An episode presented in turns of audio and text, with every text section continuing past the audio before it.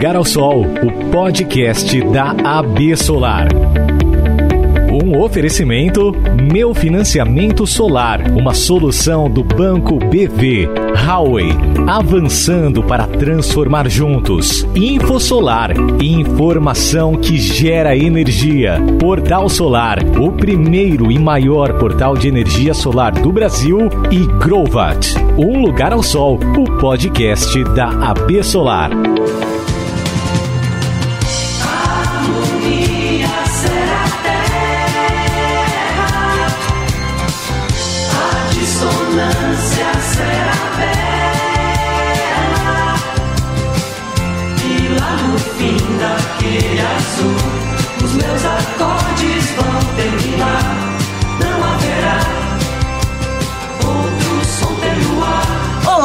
Começando o nosso podcast Um Lugar ao Sol e ao som do 14 Bis. Ai, esse som é da minha adolescência. Quem lembra, hein, do 14 Bis? Que bom estar com você novamente na sua plataforma preferida, ouvindo mais sobre energia solar e como ela faz bem para o planeta. Bom, a gente está precisando muito dessa harmonia nesse momento, né? O assunto de hoje é a crise hídrica do Brasil e a energia solar como parte da solução para esse problema. Assunto quente. A gente fala no jornalismo assim, ó, está factual hoje. Eu começo dando aqui alguns dados. Estamos gravando no final de junho e a capacidade dos reservatórios das hidrelétricas deve atingir o menor nível dos últimos 20 anos. Preocupante demais, porque isso nos leva ao aumento na conta de luz de todos e ao aumento de uso das térmicas, que são super poluentes, indo na contramão do mundo. Por outro lado, a participação da energia solar na matriz energética do Brasil vem crescendo ano a ano. Hoje ela representa 1,8% de toda a matriz. É bem pouco se a gente pensar que os combustíveis fósseis, que são super poluidores, ainda representam 5% do total. Mas a solar vem crescendo, ocupando cada vez mais espaço e tem muito para crescer. A gente sempre fala isso aqui no podcast porque as renováveis são eficientes, elas são econômicas e fazem fazem bem para todo o nosso mundo. E quem vai me ajudar a levantar a bola das renováveis aqui hoje é o Guilherme Susteras, coordenador de GT de geração distribuída da AB Solar, que já é meu velho companheiro aqui de podcast. Tudo bem com você, Susteras? Oi, Priscila, bom dia. Espero que você falou velho, não porque eu reconheci a música, mas porque eu tô aqui com você há muito tempo, hein? Isso eu queria saber, essa música faz parte da sua adolescência ou não? Eu não vou entregar a minha idade aqui no, no o mistério do podcast, que as pessoas só vê, ouvem a voz, deixa elas imaginarem a minha idade. Quem tá no YouTube vai me ver, né? Vai estragar um pouco a surpresa. Mas você eu falou, acho... né, de fim, fim, de junho, dia de São, de São Pedro, tá aí batendo nossa porta e temos que acender vela para São Pedro para ver se chove, hein? Pois é, São João também, né? Esse ano até o pessoal não pôde ir para curtir o São João no Nordeste, mas tá difícil, hein, com esse regime de chuvas que a gente está tendo esse ano. Ainda bem que quando não tem chuva tem sol e aqui a energia solar consegue, ainda que de forma pequena no Brasil, mas a gente consegue de alguma forma contribuir com a segurança energética e acho que vai ser um papo bem bacana hoje sobre esse assunto. Vai sim. E aqui com a gente também está o Gustavo Pires da Ponte, que é superintendente adjunto de geração da EPE. Muito bem-vindo, viu, Gustavo? Oi, Priscila, obrigado pelo convite. É um prazer estar aqui com vocês, falando dos estudos da EPE, falando também aí com o Guilherme. E, bom, mais uma vez, a gente já teve outros colegas participando em edições anteriores do podcast, então conte com a gente. Obrigada. Ô, Susteras, essa crise hídrica é muito séria, ela preocupa demais e tem aquele gostinho de já te vi, já te conheço, né? É uma bola cantada faz tempo. Na sua opinião, dava para evitar ou somos de fato reféns do clima, da chuva, somos reféns da previsão do tempo? Então, Priscila, assim, é, o Brasil sempre se vangloriou de ter uma das matrizes elétricas energéticas mais limpas do planeta, né?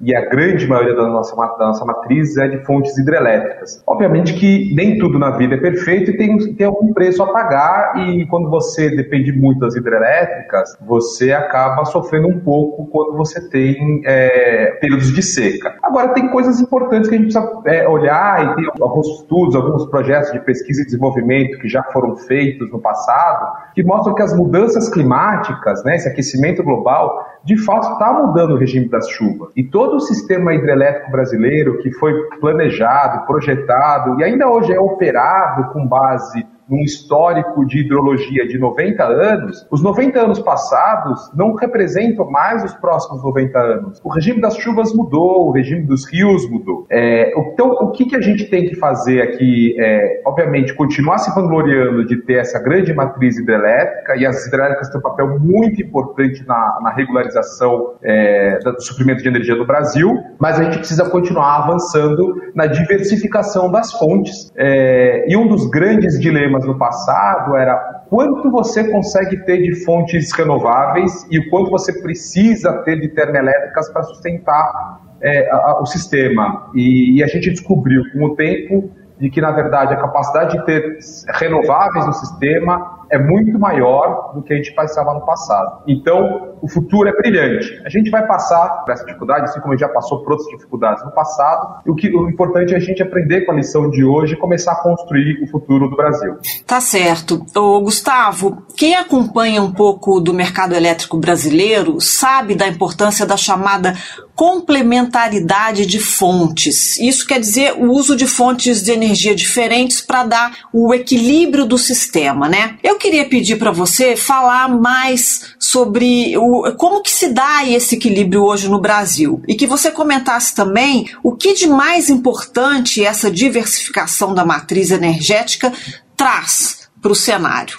Ótimo ponto, Priscila, porque aqui no Brasil a gente tem um benefício de contar com a disponibilidade de diferentes recursos naturais, sendo muito deles renováveis, competitivos e complementares. E como o Guilherme comentou, as hidrelétricas são a nossa principal forma de geração hoje e em boa parte delas o período de maior geração vai ali de dezembro até abril. E quando a gente olha para as outras fontes, também existe uma complementariedade é, com a hidrelétrica, porque os ventos no Nordeste, por exemplo, são mais fortes ali entre junho e outubro, com algumas variações entre o litoral e o interior, complementando então a geração hidrelétrica. A solar, ela também costuma ter uma geração maior ali por volta de setembro e outubro. Só que essa diferença ao longo do ano na solar, ela não é tão pronunciada, ou seja, a geração é mais constante ao longo do ano. Quando a gente olha para a biomassa, que também é outro recurso renovável disponível, a safra da cana-de-açúcar no sudeste, que é a principal região, e no centro-oeste também, essa safra ela vai de maio até novembro, ou seja, também complementando a geração hidrelétrica. Isso tudo falando em termos sazonais, né, ao longo do ano. Se a gente der um zoom na geração diária, a eólica e a solar, elas têm uma variabilidade intrínseca, né, mas conforme novas usinas vão sendo instaladas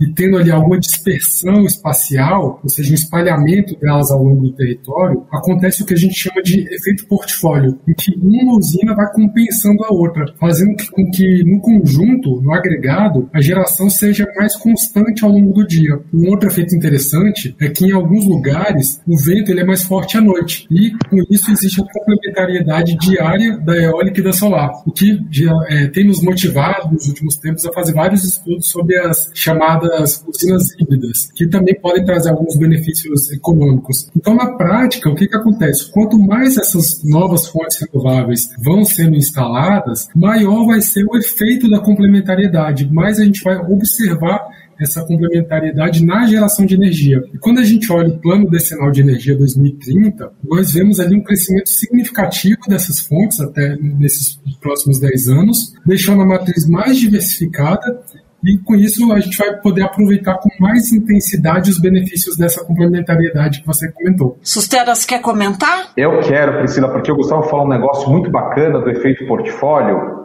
e acho que uma das grandes é, marcas da energia solar, especialmente da geração distribuída, né, é que você leva ao máximo o benefício desse efeito de portfólio, né? Porque se você imaginar uma usina, vamos dizer, de 300 mega, né? Uma usina, uma grande usina de 300 mega. Vamos falar solar com solar só para simplificar a comparação. Então, se passar uma nuvem na região onde fica essa usina de 300 mega, todos esses 300 mega vão diminuir a geração. Mas se você imaginar que esses 300 mega estão espalhados em vários telhados de uma grande cidade, a não ser que seja uma nuvem daquelas do Independence Day, ou seja, um eclipse solar, dificilmente você vai ter a paralisação da geração de todos esses painéis solares espalhados em toda essa cidade. Então, esse benefício do, do, efeito portfólio, ele é ainda mais pronunciado na geração distribuída, né, nos recursos energéticos distribuídos, que é uma grande peculiaridade aqui da energia solar e que comprova também o papel que a nossa fonte pode ter e vai ter é, na segurança energética do futuro do Brasil. É, me parece que esse casamento de eólica e de solar é tão perfeito, né? Porque tem sol de dia, geralmente tem vento à noite, né? Não sei, da minha cabeça é, é um casamento perfeito isso daí. E, é e quando junta com as hidrelétricas, né? É ainda mais porque quando chove não tem sol, mas quando tem sol não tem chuva, e quando depois da chuva vem o vento, né, Gustavo? É.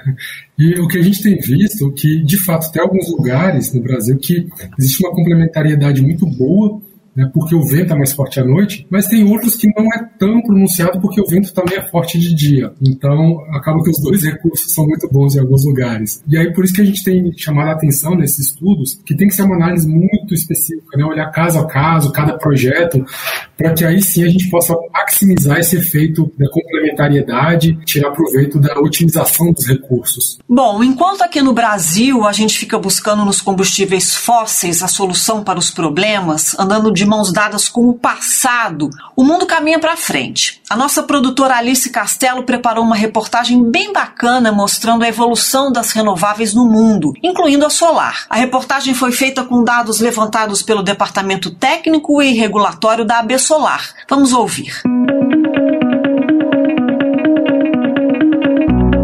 Aquecimento global, movimento ESG, metas de descarbonização. O mundo tem se movimentado para trazer cada vez mais fontes renováveis para a matriz energética. Segundo o relatório da Rain 21, divulgado em meados de junho deste ano, a capacidade de geração de energia renovável em 2020 cresceu 30% no mundo. Isso significa uma adição de mais de 256 gigawatts em potência instalada. E a energia solar fotovoltaica representou mais da metade de tudo que foi adicionado.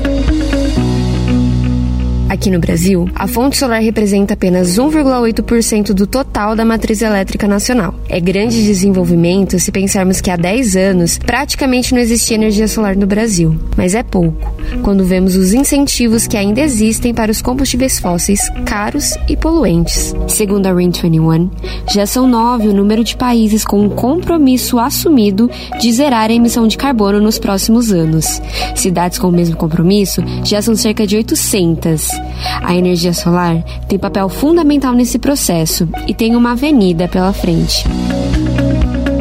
Além da sustentabilidade, as energias renováveis também trazem melhorias para a economia e para a sociedade. Segundo o relatório da Irena, a energia solar gerou mais de 3 milhões e 700 mil empregos ao redor do mundo. É a energia limpa que mais gera emprego, entre todas as renováveis. Quais os próximos passos para a solar crescer no Brasil? A resposta vai depender da vontade política e do alinhamento com os movimentos econômicos globais. Eu queria saber do Gustavo, do Sustera, se esse cenário do ponto de vista de vocês, no ponto de vista de vocês, ele está dentro do que se espera para um país como o Brasil? É, eu acho que vale reforçar, precisa um ponto muito positivo que a gente tem, que o Brasil ele é uma referência mundial em energias renováveis porque a nossa matriz historicamente ela é limpa, né? predominantemente limpa. E há pouco tempo atrás, há poucos dias, a IRIN, a Agência Internacional de Energias Renováveis, ela divulgou um estudo mostrando é, um gráfico com a participação das renováveis nas matrizes elétricas das 20 maiores economias mundiais. E a gente está em primeiro lugar, com mais de 80% na, na matriz elétrica. E a gente tem tudo para continuar nessa posição do ranking. A diferença vai ser só que, pelas nossas análises, a, eólica e a solar fotovoltaica, elas tendem a ganhar uma participação maior e vão ocupando uma fatia que hoje é, pertence à hidrelétrica. Isso tem se dado de uma forma interessante porque ela é, tem sido de forma competitiva. Quando a gente olha os resultados dos leilões de energia, por exemplo, a eólica e a solar elas vêm numa trajetória decrescente de preços, sendo os menores de todas as fontes já, valores abaixo de 100 reais a megawatt-hora. Isso falando de leilões, no ambiente livre, a coisa está ainda mais dinâmica, né? E essas duas fontes, elas têm sido as que mais têm ganhado participação, não só pelos custos mais baixos, mas também impulsionado pelo, pela agenda ESG, que por sua vez tem impulsionado também o mercado de certificados de energia renovável. Então, quando a gente voltando né, ao PDE 2030, essas projeções que a gente apresenta ali, algumas fontes dão um, um salto no gráfico né, de, desse início do, do horizonte até 2030.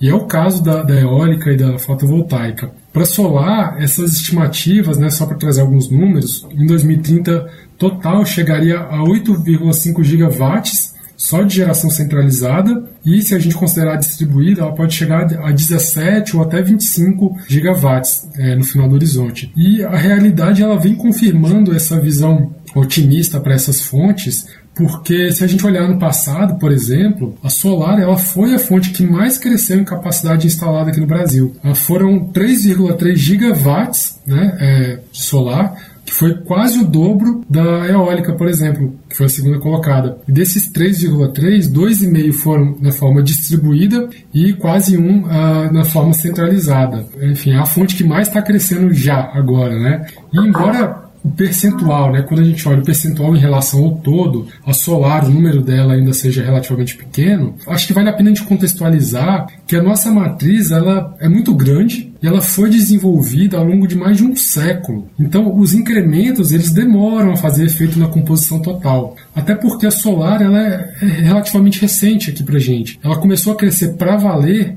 ali desde 2014, né, com os, os primeiros leilões. Ou seja, é um movimento recente, mas que está acontecendo de forma bastante acelerada. É um recente que deu uma esticada de repente, né, Susteras? Olha, Priscila, a verdade é que a gente está no meio de uma revolução energética, né? E até o Gustavo estava falando agora há pouco do Plano Decenal de Energia 2030, e eu tive curiosidade de olhar o Plano Decenal 2020, né, que foi feito em 2010 em relação a 2020. E lá em 2010, a gente no Brasil nem vislumbrava que a energia solar faria parte da matriz elétrica brasileira. Então a verdade é que está tudo acontecendo, está tudo mudando e a realidade é que as renováveis estão é, crescendo no, no, mundo, estão crescendo no Brasil, estão assumindo um papel que antes elas chamavam, eram chamadas de fontes alternativas, agora elas já são fontes protagonistas e, e a verdade é que daqui a 5, 10 anos a gente vai ouvir esse podcast e falar, nossa, esses caras nem imaginavam que XXXX aconteceu e provavelmente é o caso.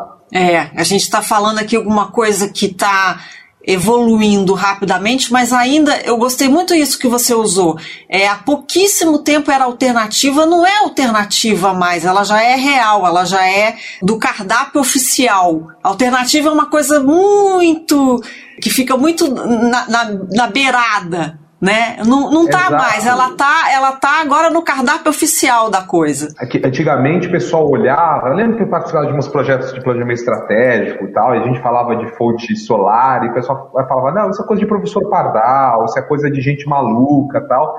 E hoje, como você bem disse, já está no, no, coração do planejamento energético, né? É, obviamente que isso traz uma, um, um, um, desafio, e acho que a, a, EPE tem liderado muito bem esse desafio, que é como é que a gente começa a planejar o sistema do futuro, começa a desenvolver novas ferramentas para estudar e entender o comportamento da matriz do futuro, dado que o passado já não representa o futuro. Como eu disse agora há pouco, quer dizer, os nossos, todos os nossos modelos de planejamento, tradicionalmente, usam como base a simulação da, do futuro hidrológico com base no histórico de 90 anos, mas os 90 anos de hidrologia já não significam que vão ser o futuro. E as outras fontes, eólica, solar, a gente tem muito pouco histórico para poder usar o passado para prever o futuro. Então tem um desafio aí e, e aí está na, na, na, mão da, da EPR, que não usa bola de cristal, mas usa ferramentas científicas para fazer esse planejamento. E, e, é um trabalho assim, bacanésimo, assim, acho que é, é e acho que o Brasil está de fato é, na ponta do mundo nesse aspecto. Em termos de capacidade instalada de renováveis, acho que a gente tem um bom salto para eólica e a gente ainda tem muito, muito para crescer na energia solar. Olha só, o Gustavo até citou ESG agora há pouco, e tem uma agência alemã de cooperação, a GIZ, ela tem diversos estudos sobre energias, fez recentemente um estudo com a EPE e a ONS que mostra os impactos da entrada de várias fontes renováveis no Sistema Interligado Nacional, o SIM. Ô Gustavo, você consegue falar um pouco mais sobre esse estudo e as principais conclusões a que esse estudo chegou? Claro, foi um estudo, foi concluído no final do ano passado, é, publicado, está disponível no site da EPE também. Como você mencionou, ele foi conduzido pela GIZ no âmbito da cooperação Brasil-Alemanha, que já é, trouxe vários estudos interessantes e esse foi um dos uh, mais interessantes uh, que a gente participou. Ele foi executado por um consórcio internacional de consultores, mas teve o acompanhamento ali para e passo da EPE e do ONS. Né? E o objetivo desse estudo foi avaliar os impactos da integração massiva de renováveis variáveis no sistema interligado nacional. E para isso ele olhou questões energéticas, elétricas e olhou também o impacto do avanço tecnológico nos próximos anos. E para isso, é, por que, que ele, esse estudo foi necessário? Né? O que, que ele trouxe? Alguma dessas fontes, como ah, as não controláveis, né, solar e eólica, elas trazem novos desafios para o planejamento tanto da operação quanto da expansão do sistema. E quanto maior a participação delas na matriz, maiores são esses desafios, né? Porque são fontes que naturalmente têm uma variabilidade e que uh, isso muda a forma de enxergar a operação do sistema e a expansão lá na frente também. É, isso é importante porque tanto esse estudo da GZ quanto os nossos estudos de planejamento, eles sempre primam pela segurança da operação, né, pela confiabilidade do suprimento. E a principal conclusão desse estudo da GZ é que o sistema elétrico ele vai poder sim acomodar grandes quantidades de fontes renováveis variáveis, é, com destaque para eólica e para solar fotovoltaica, respeitando esses critérios de segurança. E isso acaba sendo possível, uma das conclusões do estudo é, por uma série de fatores, né, com destaque para dois. Um, o papel das hidrelétricas, que por serem, terem uma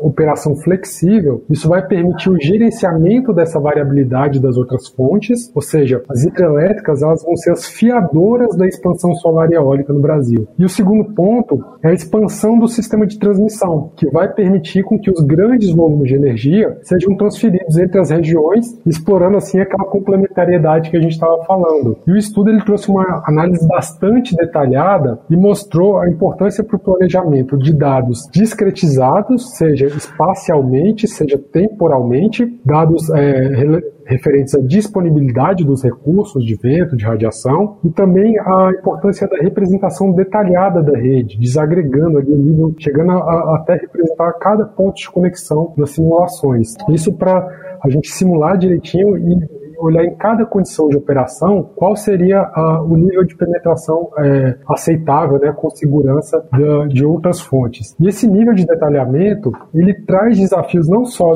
é, de capacidade computacional, naturalmente, mas também de conhecimento. Né? Foram apontadas ali diversas sugestões de aprimoramento é, das ferramentas uh, e modelos de planejamento, por exemplo. E outra recomendação importante desse estudo tem a ver com a forma de operação do sistema, ou seja, para a gente conseguir explorar toda aquela flexibilidade das hidrelétricas para que elas sejam as fiadoras da, da, eólica e da solar, do crescimento delas, é, a forma de operar também vai ter que ser a, ajustada, né, melhorada à medida que essas, a participação dessas fontes vai crescendo. Então, a, foi um estudo bastante complexo, mas muito interessante, e ele destacou essa potencialidade do nosso sistema e com base em simulações estudos bastante robustos feitos por consultores experientes. Então foi um prazer participar desse estudo porque ele, ah, de certa forma, ah, nos ajudou a, a, enxergar alguns desafios e, por outro lado, também ah, confirmou algo que a gente já vinha vendo nos nossos estudos de planejamento, só que agora confirmado por outras instituições usando outras ferramentas. Né? O Susteras, o que, que mais chamou atenção nesse estudo? Eu acho que o primeiro ponto é como a gente. é a diferença entre incerteza e risco. Né? Eu lembro, como eu disse no passado, que o pessoal falava: ah, mas as fontes renováveis são intermitentes, não dá para ter mais do que X% do, da matriz dependendo delas, onde X% era alguma coisa entre 1 e 20%. É, e a gente ouve isso até hoje, não? Precisamos de termoelétricas a gás natural inflexíveis para dar segurança, porque as intermitentes não dão conta. E o Brasil, com essa característica da matriz, como eu disse, das, das hidrelétricas, que são têm uma capacidade de armazenamento, capacidade de regularização, isso é um valor fantástico. Não é possível que com tudo de reservatório que a gente tem nas hidrelétricas, a gente não consiga fazer um uso melhor, mais avançado das renováveis. E você só resolve incerteza quando você calcula o risco com ciência. E acha que esse é o grande barato desse estudo. É mais um desses mitos dessas grandes verdades, paradigmas do século passado, literalmente, e que a gente consegue construir e perceber de fato as fontes renováveis é, supostamente intermitentes, elas de fato têm um papel sim na segurança energética. Quantas vezes a gente já ouviu falar, não, a, a, as, as renováveis, solar, eólica, elas têm geração, mas elas não podem ter lastro, elas não dão lastro para o sistema, né? como se elas não contribuíssem para a segurança energética. E esse estudo provou que sim, contribuem e que sim, o Brasil consegue ter uma participação significativa das fontes renováveis para suprir com segurança e com modicidade tarifária é, a energia do, do povo brasileiro. Você lembrou um ponto muito importante que a gente estudou no último PDE, no PDE 2030. Existe um caderno que está disponível no nosso site, que é o do suprimento de potência, que a gente avaliou ali como cada fonte pode contribuir para os requisitos de potência no futuro. E a gente olhou ali como a eólica e a solar podem contribuir, né? E claro que elas têm uma variabilidade intrínseca, e, e... mas quando a gente olha aquele efeito portfólio que a gente estava comentando, que uma compensa a outra, a gente viu que a gente pode contar com uma certa boa probabilidade, é, em algum grau, né, com essas fontes. E aí, quando a gente olha o agregado da eólica, a gente chega no nível de contribuição mínima, o agregado da solar é a mesma coisa. Quando agrega as duas, a soma é, é maior ainda, né? Então, é, esse é o desafio, né? O quanto. E isso vai depender muito de, do espalhamento dessas fontes, do comportamento do recurso em cada local e do desenvolvimento delas. Porque quanto mais elas se instalam, mais esse efeito pode ser percebido. Em maio, o nosso podcast falou muito sobre sustentabilidade também. O programa abordou linhas de financiamento e como o mercado ESG, que foca no ambiental, social e governança, está se preparando para as oportunidades. Ele está disponível no nosso canal Fala Solar do YouTube. Nós conversamos com a Carolina Reis do Meu Financiamento Solar para falar um pouco sobre essa relação mercado ambiental e financiamento. Nós perguntamos a ela como o consumidor pode ajudar a aumentar as renováveis na matriz e como o financiamento é parte importante desse processo. Vamos ouvir. Eu entendo que o, o consumidor ele é figura-chave né, nessa transição no desenvolvimento do setor elétrico né, que está ocorrendo no Brasil. É, então a gente está passando por uma importante transição energética que vai provocar mudanças bem profundas na forma de produção, distribuição, consumo de energia. E, e a energia renovável está no centro dessa transição, é, especialmente com a geração distribuída. Né? É, então o cliente, é, o consumidor final, ele tendo mais acesso ao, ao conhecimento do, do, do benefício de, de eficiência energética, do que é gerar a energia na sua própria casa, no seu próprio comércio, faz com que essa modalidade ela se desenvolva a passos bem largos, que é o que a gente está vivenciando atualmente. Então, o financiamento, com certeza, ele abre portas, né? Ele traz essa possibilidade de acesso ao consumidor. Né? Então, a linha de crédito para energia solar do Banco BV, ela tem como foco projetos de geração distribuída para todo o perfil de cliente, porte de projeto, é, pessoa, é, cliente pessoa física, jurídica, é, e a gente traz muita simplicidade ao processo de contratação. É, é muito prático. É, a gente tem condições também de crédito muito favoráveis. É, então, basicamente, desmistificando o tema e popularizando. Né? Então, mais do que nunca, o BV acredita no crédito para energia solar. Eu queria voltar a falar do estudo da GIZ, que é um estudo muito interessante. Agora, Gustavo, apesar de ser um estudo de integração de renováveis e de trazer resultados muito animadores, por tudo que você já falou aqui para gente, ele não é um estudo de planejamento oficial né? Os resultados são compatíveis com os estudos da EPE? Me parece que sim, por tudo que você já esclareceu para gente, mas são compatíveis com os estudos que vocês fazem?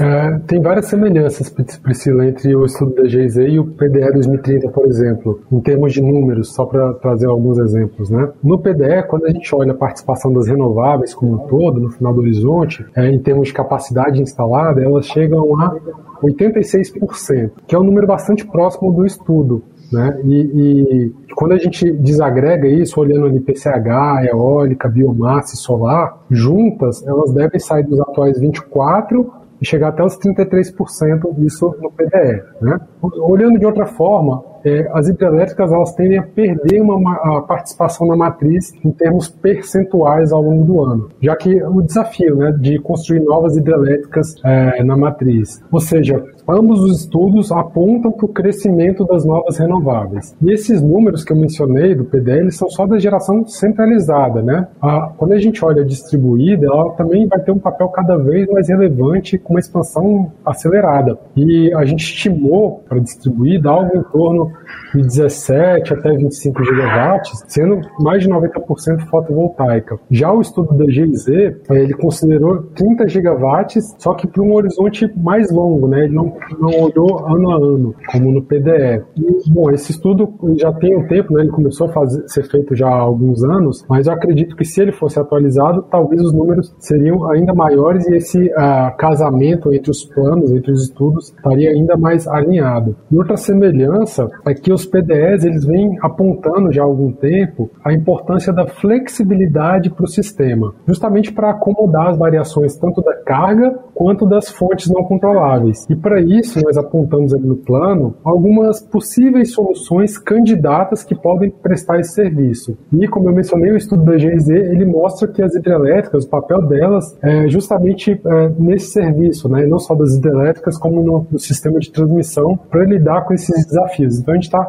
falando de como enfrentar o mesmo desafio chegando a resultados uh, parecidos. Então eu vejo um alinhamento em termos conceituais, mesmo que em termos metodológicos os estudos sejam diferentes. É, e por isso que a gente ficou tão satisfeito, né? Porque ele chegou a conclusões parecidas, mas por outros caminhos e com outras ferramentas. Muito bom, eu vou chamar um break rapidinho agora e a gente já volta. O InfoSolar é uma plataforma de conteúdo, negócios e relacionamento que visa manter o setor solar fotovoltaico bem informado, educar os novos entrantes e contribuir com a geração de negócios e relacionamentos entre os players de toda a cadeia. Há 23 anos, a Huawei promove a contínua transformação digital a vários setores no Brasil. A Huawei acredita no futuro da geração de energia solar brasileira. Só em 2020 foram mais de 1,9 gigawatts de soluções Huawei para o Brasil, ajudando a impulsionar o setor.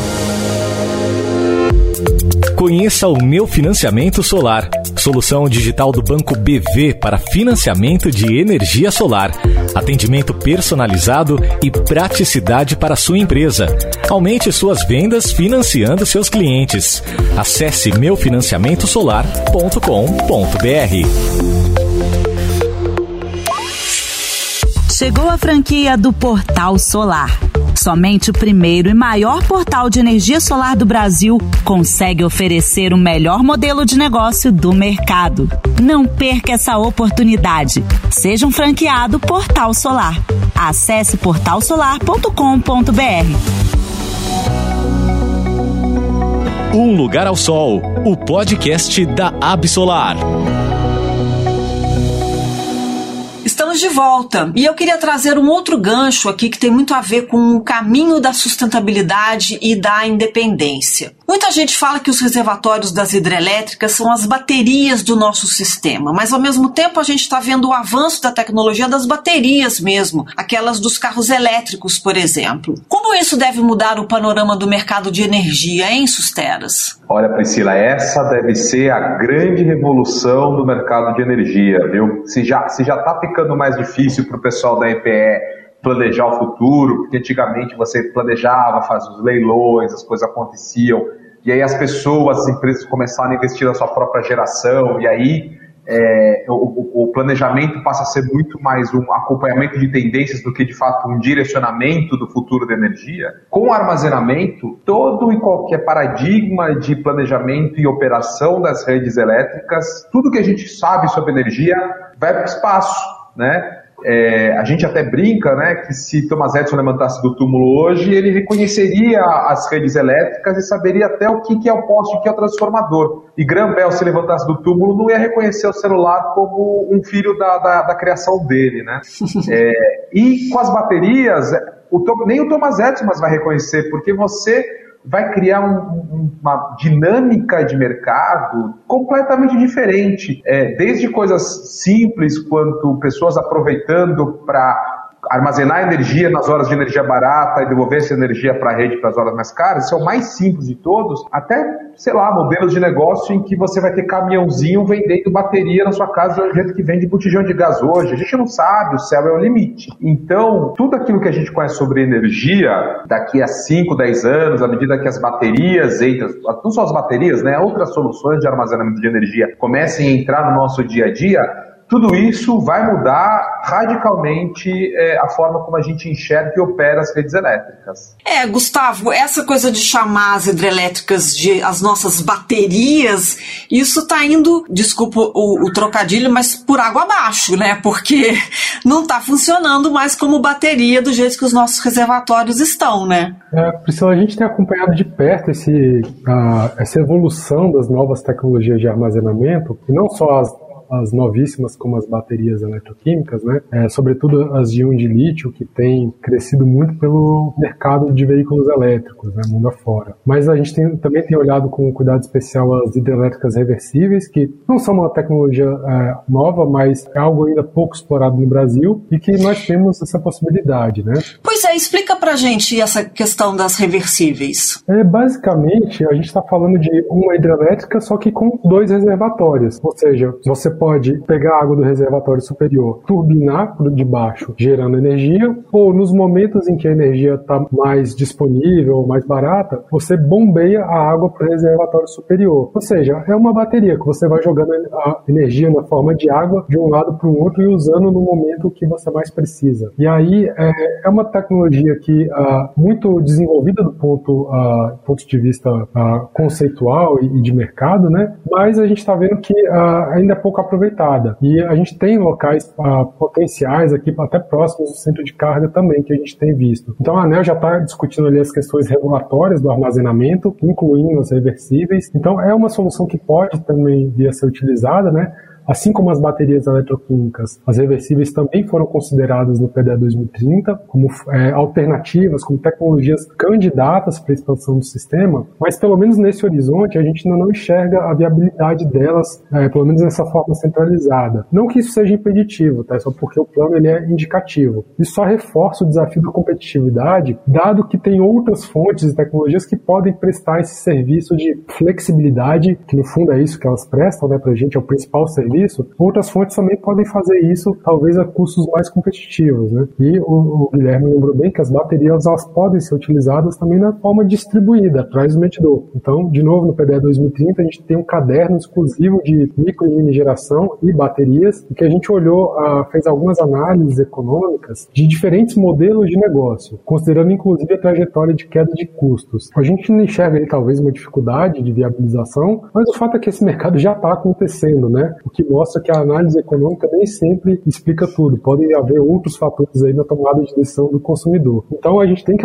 seguir acompanhando muito de perto e a ideia é sempre atualizar o, o, os dados de entrada nos nossos planos para que eles reflitam a, a, a realidade. É, a coisa é muito dinâmica, tem que ficar sempre de olho. Eu queria muito agradecer a sua participação, Gustavo. O nosso papo já está chegando ao fim. O nosso podcast tem uma limitação de tempo, infelizmente. Se eu pudesse, eu ficava aqui conversando conversando com vocês o dia inteiro. Eu adoro esse assunto. Muito obrigada pela sua participação, Gustavo. Eu que agradeço, Priscila. Conte sempre com a EPE. O nosso papel é esse: fazer estudos para subsidiar o planejamento energético do Brasil e também é, divulgar esses estudos, porque para o mercado é muito importante. É, nosso objetivo é reduzir a simetria de informações para que os agentes possam tomar suas decisões de investimento de forma a, tranquila, tendo uma segurança em termos do que está previsto em termos para nossa matriz nos próximos anos. Que bom, você é sempre bem-vindo aqui.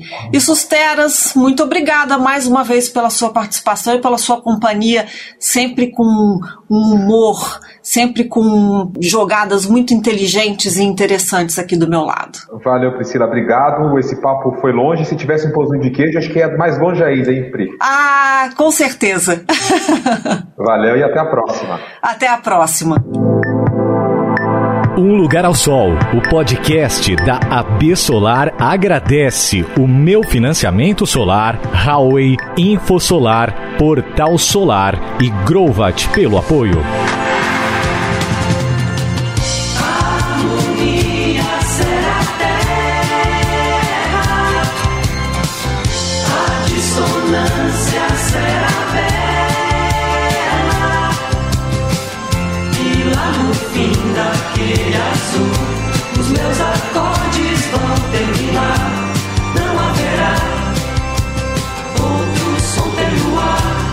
Podcast Um Lugar ao Sol tem a apresentação de Priscila Brandão, que sou eu, direção e roteiro de Kika Tomás, produção de Camila Gomes e Vitor Fauri e gravação e edição da Compasso com Leb. Hoje você ouviu Planeta Sonho de 14 Bis. Eu te vejo no próximo. Saúde e beijos. Um Lugar ao Sol, o podcast da Absolar.